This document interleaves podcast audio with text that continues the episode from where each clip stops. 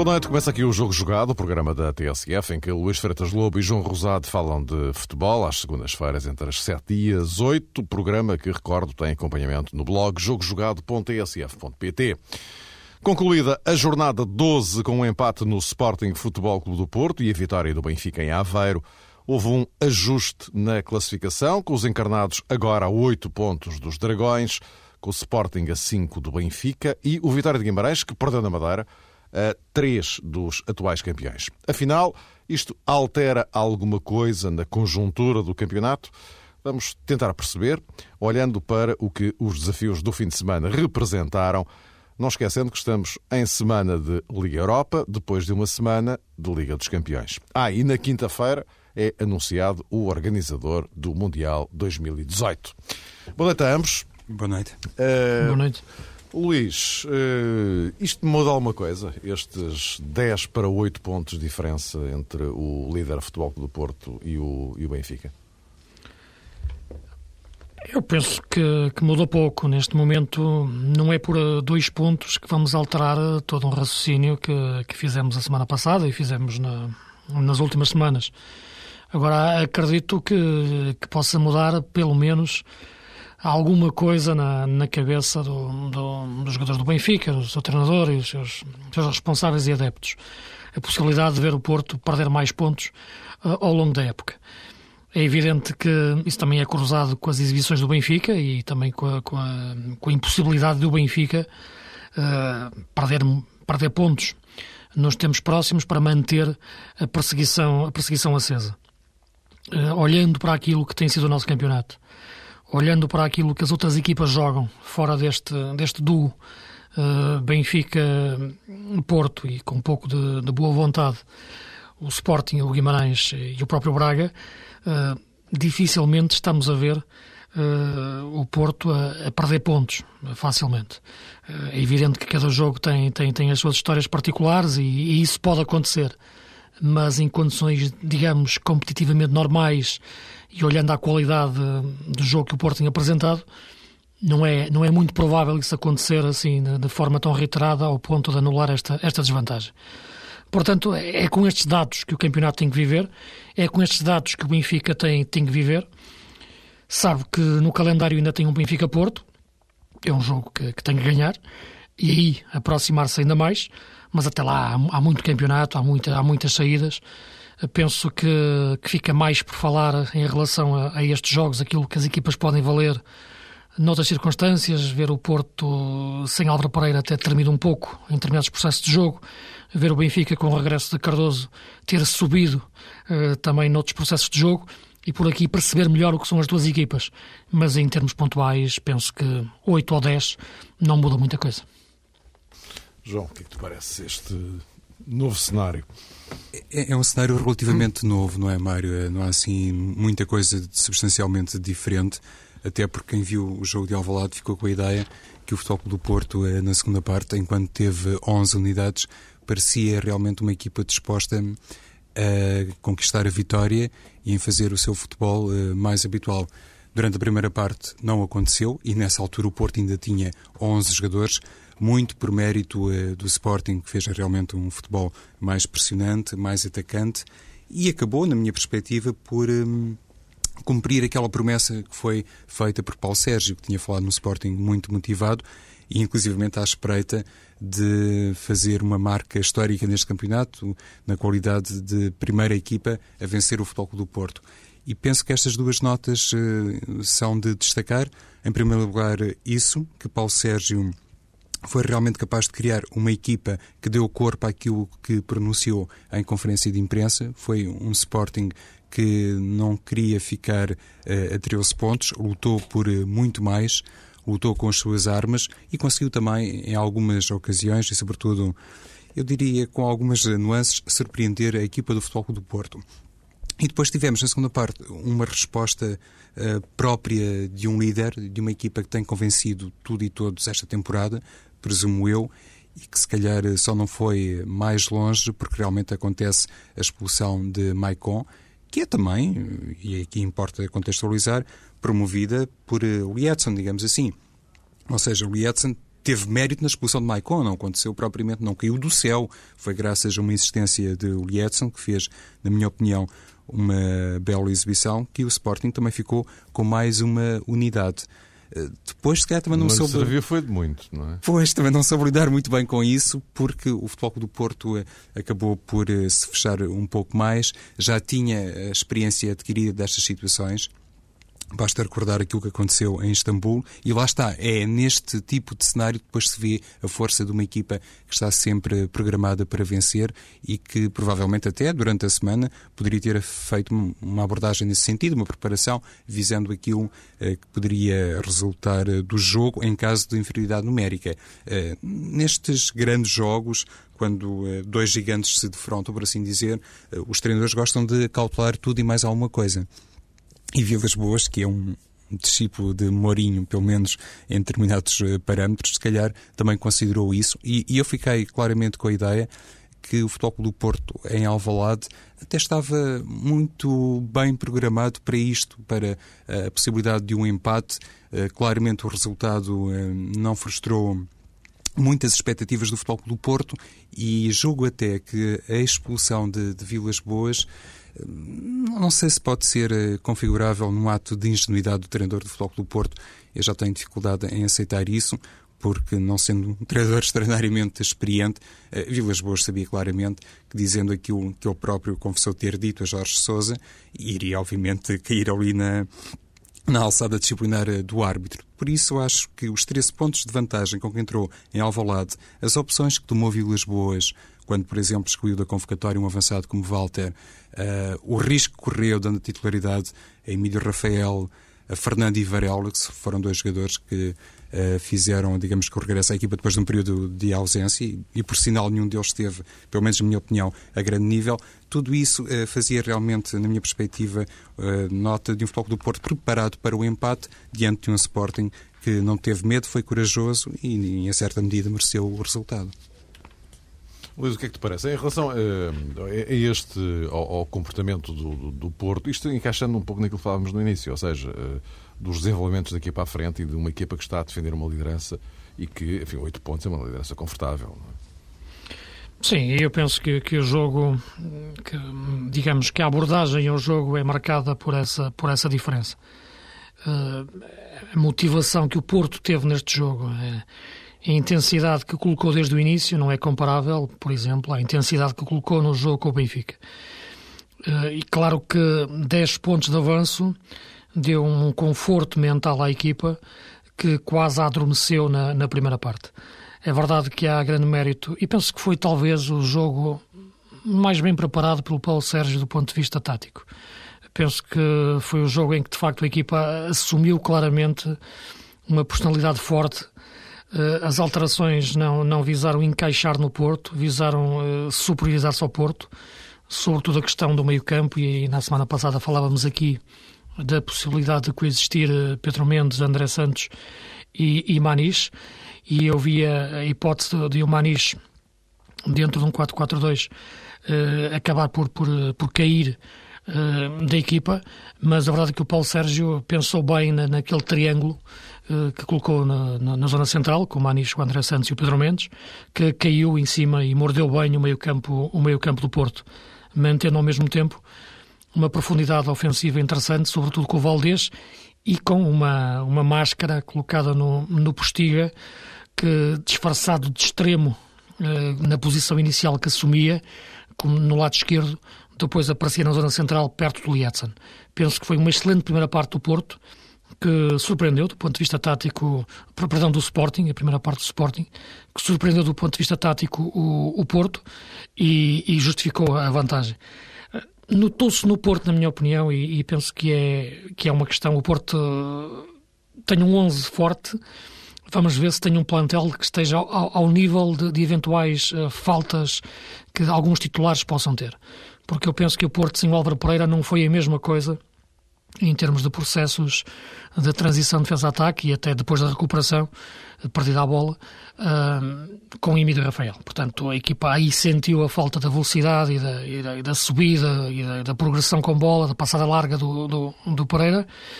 O Varela também é um jogador que está, vê-se que não está bem neste momento do ponto de vista físico, vem, do, vem de uma lesão, e portanto a equipa ressentiu-se muito nesse, nesse, nesse seu lado esquerdo. Sem um Hulk inspirado, a equipa teve, teve dificuldades. E coloco esta questão, não é? Se este Porto, e penso que é, se eventualmente resistiria a manter o mesmo nível competitivo sem alguns jogadores que são muito importantes na, na sua equipa. Uh, porque sentiu, na minha opinião, a ausência, a ausência do, do Pereira. Mas a segunda parte já nota um Porto, na minha opinião, com outra, com outra personalidade. A equipa já entra com outra cabeça, pega bem no jogo.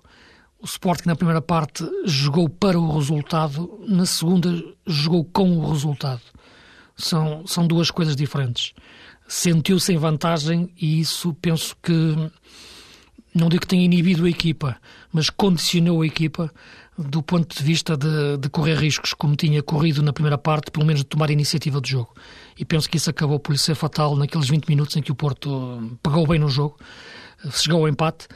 O jogo depois é alterado com a, com a expulsão do, do Maicon, mas aí o Paulo Sérgio teve uma análise muito inteligente ao jogo no fim, quando, quando coloca o dedo na ferida de, de algum jogador, e penso que estava-se a referir ao Vukcevic, ter puxado mais pelo lado individual, mais pela finta, do pelo, pelo lado coletivo. Porque a única forma de se aproveitar uma, uma vantagem numérica é puxar muito pelo coletivo, pela circulação de bola, até encontrar espaços. O Sporting aí não foi tão competente, mas penso que, que foi, na minha opinião, o jogo mais bem abordado pelo Sporting esta época. É isso, Luís. E mesmo na semana passada tu falavas sobre o Maniche e eu falava sobre o Lietzen. Não acreditava muito na titularidade do Lietzen e o que é um Sim. facto é que acabou, acabaram os dois por jogar uh, diante do Futebol do Porto de, de início. Uh, rejeitando Paulo Sérgio, e penso que fez bem, o tal 4-4-2 que se passou a desenhar, um, enfim, nos dias que antecederam o jogo, 4-4-2 em Losango e o 4-3-3, lá está, com Postiga mais descaído para a esquerda e Valdez sobre a direita, acabou por trazer alguns problemas ao Futebol Clube do Porto. Falou-se aqui, e, e, com toda a oportunidade, na questão dos 13 pontos de vantagem. O que seria este Porto se não tivesse tantos pontos de vantagem sobre o Sporting? Ou seja, o lateral esquerdo, eh, titularíssimo, Álvaro Pereira, não jogou e escolheu Vilas Boas e Emílio Rafael. E para mim isto encerra aqui uma questão um pouco estranha. Eh, não consigo perceber por que motivo um, ehm, Vilas Boas não acredita muito em, em porque Futchile, mesmo à esquerda, já deu sinal no passado de ser um jogador que consegue fazer o vai e vem, não se limita a ser, uh, digamos que, um lateral esquerdo improvisado Aliás, basta ver aquilo que faz na seleção eh, do Uruguai. É um jogador que também acompanha bem o aula e dá um apoio interessante. Não é propriamente, digamos que um jogador à imagem uh, de Sereno, por exemplo, que, é um jogador que pode jogar também como lateral esquerdo. Aconteceu algumas vezes no Vitória de Guimarães e, Vilas Boas já disse que poderia acontecer também, ou poderá acontecer uh, na equipa do Futebol do Porto. É uma das soluções. Futsili tem um, um desempenho diferente, tem um perfil mais atacante e nestes jogos uh, em Alvalade, diante de um Sporting que poderia e esteve muito motivado, Custa-me entender que Futsila não seja titular e que não aproveite a experiência larga, quer uh, internacional Futsila, quer inclusivamente no Campeonato Português, porque é um, um jogador com muitos anos já de Porto, com muitos títulos ao serviço do Futebol do Porto, e penso eu que poderia ajudar mais Varela. Obviamente, Existem certamente outros eh, motivos que ajudam a explicar este, entre aspas, esquecimento de Futsile, mas eh, se calhar no futuro, quando o Porto não eh, estiver em condições de, de utilizar eh, Álvaro Pereira, é possível até que exista aqui, digamos que, uma reflexão diferente por parte do treinador e Futsile possa ter outra oportunidade. Quem, quem brilhou muito no jogo, gostaria de fazer aqui este apontamento, Mário Luís, foi André Santos, o que se calhar não surpreende ninguém, mas eu penso que fez de facto um jogo do ponto de vista mental eh, muito bom, porque cabia-lhe marcar João Moutinho. E às vezes eh, não é fácil quando um jogador eh, com a juventude de André Santos tem pela frente um, um, jogador que também está num clima especial, mas está simultaneamente também o próprio muito motivado para fazer uma grande partida. E, e o Futebol do Porto, através do seu treinador, nomeadamente, acusou muitos jogadores do Sporting de fazerem uma perseguição quase ao homem, não é? Tal caça ao homem, foi feita a João Moutinho. Eu penso que André Santos conseguiu neutralizar bem, sobretudo durante a primeira parte, quando, em termos eh, de território, digamos assim, os dois jogadores estavam mais em parelha, conseguiu neutralizar bem João Moutinho, sem fazer propriamente um futebol violento. É mais um, um trinco, Luís, que aparece para o futebol português, quiçá para a seleção A. Faz-me lembrar uh, um pouco o Paulo Sousa, penso que tem assim um o seu estilo. E. E o Sporting pode ganhar, eh, quem sabe, no futuro, muito dinheiro com, com este jogador e o futebol português também. É mais um eh, para quem Sim, claramente. E era, e era, era um jogador, se te recordas, que o ano passado falava sim, sim, várias precisamente, vezes. e estava, na, estava na, na tua é? equipa, nas tuas equipas. Várias vezes. Do mês. Uhum. Agora, é um jogador que, claro, a exigência de jogar no Sporting é diferente de jogar no, no Leiria está a crescer bem. Penso que está a ser bem gerido também a sua entrada na equipa. Penso que ele entrou mais rapidamente devido à lesão do, do, do Pedro Mendes. Pedro Mendes Manis era de início a, a dupla, André Santos foi, foi pegando bem. Neste momento, e eu penso que isto é, não vejo o Sporting agora a evoluir eh, na maior parte dos jogos com, esta, com, este, com estes três jogadores, André Santos, Pedro Mendes e Manis. Precisa claramente de ter outro jogador mais ofensivo uh, colocado no, numa segunda linha do, do meio campo na maior parte dos jogos. E, e destes três, neste momento eu penso que o elo mais fraco do ponto de vista competitivo será talvez Manis. Uh, e, portanto, eu vejo o André Santos a crescer cada vez mais, uh, a ser um pivô mesmo, a pegar no jogo. Uh, não é um jogador, tu, tu estavas a referir que ele não, não, não deu no osso em relação a João Moutinho, mas faz logo a primeira falta, logo ali no primeiro minuto. O João Moutinho leva logo ali uma pancada do André Santos, ele marcando o território. E, portanto, é, é um sinal da, da sua da, da, autoridade com que ele quer estar em campo e parece-me que é claramente o futuro. E acho que o Sporting deve, deve apostar mais nesta dupla. Pedro Mendes André Santos. Penso que o melhor futebol do Sporting, ali naquela zona, passa por estes dois jogadores. Eh, já agora, e temos que falar também do, do Benfica, ainda do, do, do Mundial, eh, e na sequência deste, deste Sporting Porto, esta semana as duas equipas têm a Liga Europa. Eh, o, o, o, Porto, enfim, vai a Viena. Boas recordações que o Porto tem de Viena, de resto. Mas no caso do Sporting, porque, enfim, 13 pontos são 13 pontos e acho que não deixa grande margem para dúvida que, do ponto de vista do título, as, as coisas. Pensei que falta muito campeonato, mas, enfim, 13 pontos é, é demais para, para qualquer equipa. Eh, para recuperar.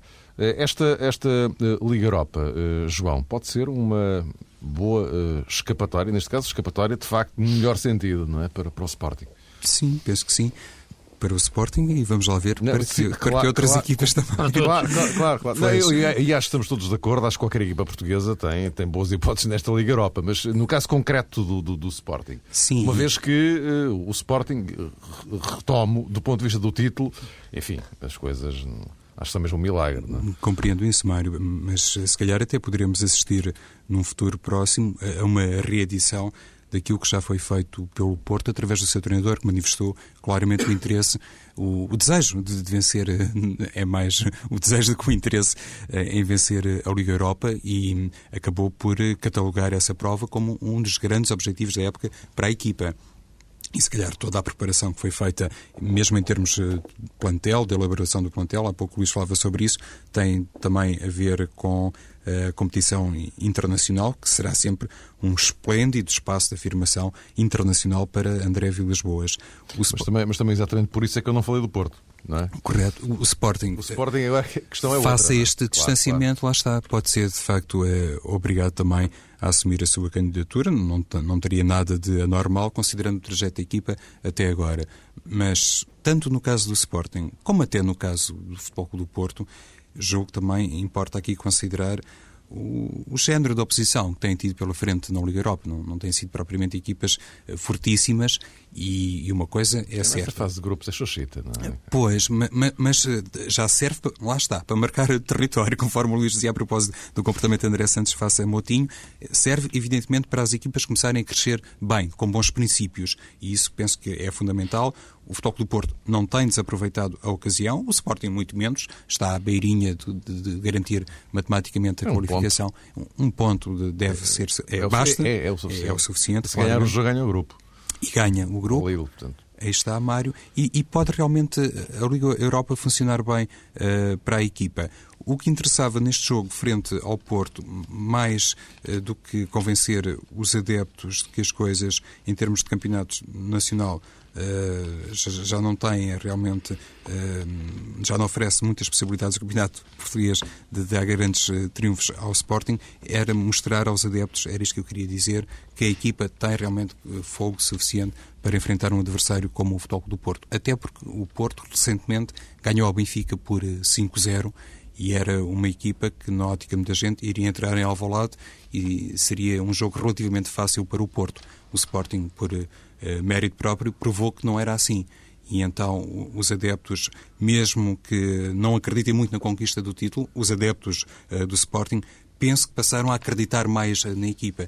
Isso era fundamental não só para um, os jogadores, mas também para Paulo Sérgio, porque inclusivamente surgiram umas notícias em que o treinador assumia, não teve qualquer problema em reconhecer isso, que a sua cabeça estava mais ou menos a prémio, consoante os uh, resultados que a equipa fosse capaz de protagonizar até a final uh, deste ano. Sim, eu, eu, eu penso que o jogo, o jogo de quinta-feira é um jogo. O jogo de quarta-feira, o Sporting joga quarta. É um, é um jogo interessante. O Lille, neste momento, é, é líder do, do campeonato francês, com os mesmos pontos do Marselha e, e, é uma boa equipa. Uh, é uma equipa que tem um futebol eh, ofensivo, rápido. É de facto um bom desafio para, para perceber também a, a dimensão do, do Sporting neste, neste momento. Agora parece-me que a equipa pode perfeitamente na Liga Europa fazer qualquer coisa, mas esta Liga Europa, isto é, pode ser um pouco um parênteses na, na questão que estamos a abordar, mas acho que o regulamento acaba por ser um pouco, um pouco sem sentido as equipas da Liga dos Campeões agora aparecerem na, na Liga Europa nos etapas de final e fazerem três eliminatórias e poderem ganhar a competição. Aliás, já aconteceu isso nas duas últimas épocas. Quem ganhou a Liga Europa foram equipas que vieram da Champions, o Shakhtar e o Atlético Madrid. Curiosamente, tinham sido eliminados por equipas portuguesas, o Sporting e o Porto, na, na fase de grupos da Liga dos Campeões. Mas a verdade é que parece-me um pouco uma aberração. Eh, as equipas chegam agora, à, à, vêm da Liga dos Campeões, entram a meio de uma competição e, e, e, fazem três eliminatórias e ganham essa competição. Enquanto que outras jogaram toda uma fase de grupos dentro de outro, de outro, de outro regime competitivo. É questões financeiras, certamente, que, que motivam isto e, portanto, mas o regulamento permite essa aberração, pelo que penso que, que o Benfica tem aqui na Liga Europa quem sabe, uma, uma, uma, porta para, para atingir a tal dimensão europeia que, que sonhava esta época. E se calhar de uma forma que, que, depois já ninguém se lembra, quando chegar a época do que aconteceu, quando chegar o fim da época, já ninguém se lembra do que aconteceu nesta altura. Uh, o Sporting vejo com mais dificuldades para, para, para atingir uma, uma, fase mais adiantada, mas este jogo com o Lille já pode ser uma, um bom indício para o Sporting fazer pelo menos um ponto uh, e não deixar para o último dia uh, a qualificação. E o Benfica, e o Benfica, atenção. Eu entendo, só para dizer uma coisa, é, é aquilo que o Luís disse, o treinador do Porto penso que também tem uma opinião muito semelhante. O Luís também já se manifestou contra essa descida ou despromoção das Sim, equipas já, da Champions. Eu vi que o André Vilas Boas falou nisto também a semana passada, não é? Mas já, já várias vezes tinha referido isso aqui, não é? E parece-me que é algo. Não faz muito sentido, na minha opinião. Pois, eu tenho aí uma opinião um bocadinho de, claro. diferente, Luís, porque acho claro, que as equipas, não, só para dizer isto, as equipas podem até aproveitar e conviver bem com patamares sempre mais elevados. Uh, claro, quando se faz, quando se está à frente de uma equipa, uma coisa é comentar jogos de futebol ou comentar futebol, outra coisa é estar lá no gabinete, estar no banco e planear tudo durante um ano ou mais, e tem outros contornos e eu reconheço isso.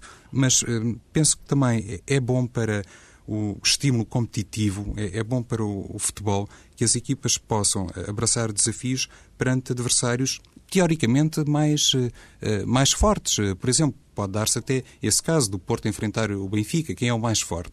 O Benfica está na Liga estava Ainda tem um jogo para disputar uh, na Liga dos Campeões, mas isso não significa inteiramente que seja sempre mais forte qualquer outra equipa da Liga Europa. E penso hum. eu que pode ter outro sabor para qualquer uh, vencedor da Liga Europa ganhar uma final perante uma equipa que vem da, da Liga dos Campeões propriamente com outra... Sem dúvida, João. Mas em geral o que acontece é o contrário. É a equipa que vem da Liga dos Campeões que chega pois lá é. e, e, marca a diferença. Não é? Meus caros, uh, temos que ir mesmo para, para a ponta final. Uh, Benfica, e seguindo um pouco este raciocínio, Benfica ganha em Aveiro depois daquele desastre em, em Tel Aviv. Uh, Luís, a, a questão é, é, um, é, um, pouco esta. Eu, eu lembro depois dos 5-0 no Dragão, o Benfica ganha 4-0 à Naval e o discurso que se ouvia nos, dos jogadores e da própria equipa, técnica logo a seguir ao jogo é o Benfica está de novo no bom caminho. O problema é que depois veio o Apoel. Agora, a questão é esta. Uh, o Benfica ganha 3-1 uh, em, em Aveiro, figura central Oscar Cardoso, parece, parece uma evidência mas uh, reduz para 8 pontos a diferença para o Porto, mas uh, isto significa que, como dizia Jorge Jesus, uh, o Benfica já jogou ao nível da época passada? Não, é evidente que, que não jogou, mas também já a semana passada aqui falávamos bem da questão do Cardoso e do que o Cardoso podia trazer à equipa do Benfica. E, e não é só um jogador, é, é, todo um processo ofensivo que, sobretudo de finalização, que, que está em questão. Não é só o Cardoso ou Kardec. Não. É ou uma forma de jogar ou outra. Uh, e claramente Cardoso, que, que é um jogador tecnicamente evoluído, do ponto de vista de controlar a bola e passar, uh, combina muito bem com, com Saviola. E penso que o Jorge Jesus ontem, no fim, falou no regresso da dupla maravilha entre Cardoso e Saviola, mas uh, eu ouço dizer isso e, e, não resisto a pensar porque é que o Jorge Jesus, esta época, tem tido tantas dúvidas em relação a, ao Saviola. Eh, que, que, saiu de forma enigmática ao intervalo do jogo de, de, Israel, enigmática do ponto de vista tático, porque não percebi, sinceramente, que como é que dois jogadores tão parecidos como o Cardoso uh, e o Kardec, colocados lado a lado, enfiados dentro da área, podiam ser boa solução para tirar de arrastar marcações. E penso que uma dupla Cardoso-Saviola já reproduz a melhor forma de jogar do Benfica a época passada, dentro da área ou próximo da área. E penso que por aí faz sentido o que o Jorge Jesus uh, disse. Agora, já falámos também muitas vezes, os, processos, os, problemas do Benfica são, são muito mais profundos, nascem atrás dos avançados, nascem à frente dos defesas, estão no meio campo e estão na, na, na menor capacidade para pressionar e menor capacidade para dar profundidade em termos de extremo. E continuo a entender que a melhor solução para o Benfica neste momento, sobretudo nestes jogos, uh, com adversários teoricamente uh, inferiores, é colocar o Fábio Coentrão a extremo. Penso que aí sim o Benfica ganha uma asa a atacar e uma profundidade que Gaetano, jogador mais interior, uh, não lhe dá. Juntando estas duas coisas, a questão ofensiva, como referida, dupla de ataque, e o Coentrão no lado esquerdo, sim, podemos ter melhor, melhor Benfica, Coentrão como extremo. Claro que quando a dimensão competitiva subir e entrarmos nos jogos mais exigentes, aí uh, é mais complicado. Mas o segredo passa sempre por mexer o menos possível. Mexer o menos possível na identidade. Uh, e foi por isso que se criticou tanto o Jorge Jesus no Porto. Não se criticou nunca, em nenhum momento, a sua competência. Uh, nunca, nunca passou de, de, de bestial a besta. Apenas teve uma opção tática que criticamos por ter sido claramente equivocada. Eh, isto, ninguém está livre. Nenhum treinador, nem o do, nem o do Porto, nem o do Sporting, nem, nem o do Braga. E, portanto, eh, quando o treinador do Porto fizer isso, também iremos criticar como é evidente e nem por isso passará a ser incompetente como o Jorge Jesus não é. Agora, claramente, este Benfica tem, tem problemas de fundo que vamos ver se vai tentar ou não atacar eh, em, em janeiro. E, por exemplo, na lateral esquerda pode estar aí uma questão de fundo já para o Benfica Sim. em janeiro, Luís. Claramente. claramente. Até porque pode dar-se o caso de Fábio Coentrão uh, sair. Uh, bom, mas isso é, é, um cenário para eventualmente debatermos uh, noutros, noutras ocasiões e noutros uh, programas. Uh, no, no, que toca ao Benfica, eu acho que também importa aqui dizer que o, o Beira-Mar contribuiu para, para aquele estilo de jogo do Benfica mais fogoso. Eu, por acaso, fiquei, ideia, fiquei com a ideia que este Benfica estava muito perto daquilo que exibiu a temporada transata. Penso que foi possível traçar esse paralelismo pela atitude da equipa, que é sempre um termo muito vago no futebol, que é isso da atitude, do, do empenhamento uh, dos jogadores, mas penso que algumas alterações que foram feitas por Jesus e no caso de Cardoso, ele está, digamos que, salvaguardado face à lesão que teve o Paraguai. Não o poderia utilizar enquanto ele esteve magoado, obviamente. Mas eh, aquela eh, mudança que operou no meio-campo, com a introdução de um jogador como Ruben Amorim e a colocação de Carlos Martins eh, mais numa zona central, até porque Aymar não estaria em, em, condições, deram ao Benfica realmente um, um perfil diferente outro género de uh, atitude, outra agressividade e outra forma de, de pressionar. Porque eu acho que Ruben Amorim, na minha opinião, foi talvez o jogador mais importante do Benfica em Aveiro,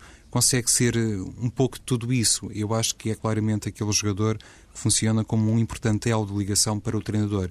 Há jogadores assim, que não são uh, fantásticos com a bola, não são propriamente jogadores capazes de decidir um jogo, mas eh, pela uh, atitude tática que têm, pela capacidade uh, que demonstram em entender os mecanismos uh, da equipa, tornam-se fundamentais.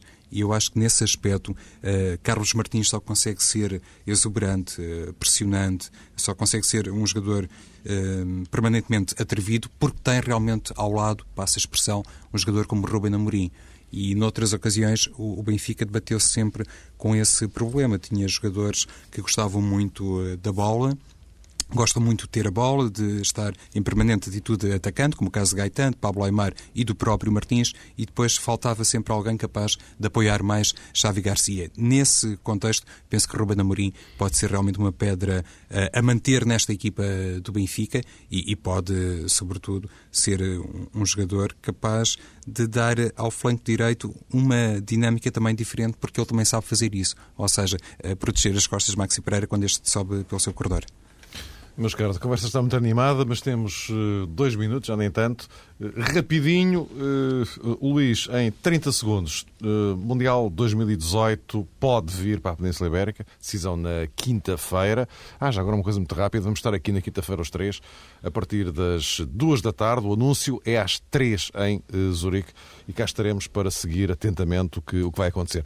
Mas dizia eu, Luís tens, enfim, eu sei que tu és um bocadinho, a, a opinião que a gente sabe, não é? Sobre o assunto. Mas uh, o que é que parece? Sim, mas e pode podemos, já, é? depois na quinta-feira posso, posso explicá-la melhor. Sim, sim, sim, não, não sou, aí dissecamos, não é? Não sou nenhum opositor à vinda do Mundial para Portugal e Espanha, atenção. Apenas por, reticências a ver Portugal quase equiparado à Galiza, ou à Andaluzia ou às Astúrias. Foi só isso. Mas, mas acho que a vir para Portugal e para a Espanha, espero que sim, é óbvio que, que é positivo, não vejo nada de negativo nisto. Apenas gostava de ver outros contornos nesta candidatura. Agora, há uma coisa que pelo menos me deixa, me deixa mais aliviado e satisfeito se, se a candidatura ibérica ganhar o, o, a organização do Mundial, é que pelo menos o nosso Mundial será sempre em casa. Isto é, Portugal jogará sempre uh, é, é, nos seus estádios. Penso Ou seja, que é só tem que fazer está... um jogo em Madrid na final. Exato, só, só, exatamente. Esperemos que, que mas aí será por boas razões. Agora, até aí, eh, até as próprias meias finais, está, está previsto serem, serem é tudo em Portugal. ser e sempre os espanhóis jogam sempre em Espanha também. E, portanto, é a possibilidade de Portugal jogar um campeonato do mundo em sua casa. Eh, a nossa seleção. As outras seleções, logo se vê. Podemos okay. ter aí um, um, Camões Nova Zelândia, mas não será certamente aquilo que nos mais vai suscitar. Não, estou... há, há 20 jogos previstos para Portugal. Eu, sei. João, eu estou como, como o Luís, ou seja, não, sou um opositor da vinda do Mundial para Portugal, pelo contrário, sou um defensor e é por isso que acho que esta candidatura conjunta não faz sentido nenhum. Acho que Portugal poderia ser eh, individualmente um candidato à organização do Mundial, até porque é possível fazer esta pergunta: o que é que se tirou de proveito, o que é que se aproveitou do Euro 2004, sobretudo no que toca às infraestruturas, aos outros estádios. Eles agora vão servir para aqui no Mundial 2018 ou 2022. Voltaremos então no, na próxima segunda-feira, outra vez o jogo jogado, mas como vos disse, antes, quinta-feira, logo a seguir às duas, aguardando o anúncio às três do organizador do Mundial 2018. Boa noite.